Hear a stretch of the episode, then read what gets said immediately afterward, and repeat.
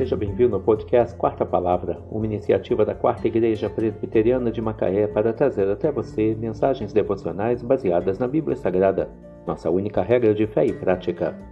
Neste domingo, 17 de setembro de 2023, veiculamos da quinta temporada o episódio 259, quando abordamos o tema Vasos Frágeis, mas Vasos de Honra.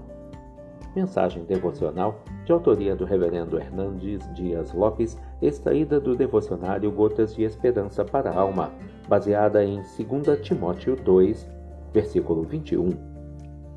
Assim, pois, se alguém a si mesmo se purificar destes erros, será utensílio para honra, santificado e útil ao seu possuidor, estando preparado para toda boa obra.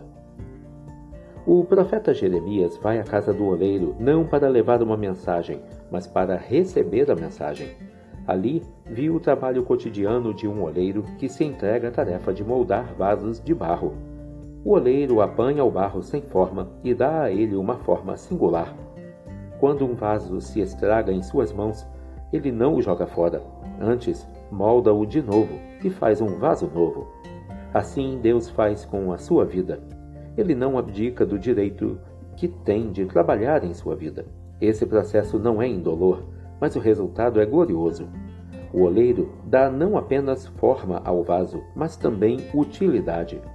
Normalmente fazemos distinção entre o que é útil e o que é belo, entre o necessário e o elegante. Um vaso é moldado para ser usado. Como vasos de honra, refletimos a glória do nosso Deus. Assim como cada vaso é uma obra de arte singular, somos também obras-primas do Criador. Não há ser humano que não tenha um papel dentro do propósito divino. Não há ser humano que não seja único, dotado de linhas, cores e formas totalmente distintas de qualquer outro. Você é muito especial para Deus. Ele está trabalhando em você para ser um vaso útil e também um vaso de honra em suas mãos. Assim, pois, se alguém a si mesmo se purificar destes erros, será utensílio para a honra, santificado e útil ao seu possuidor, estando preparado para toda boa obra. 2 Timóteo 2, versículo 21. Vasos frágeis, mas vasos de honra. Que Deus te abençoe.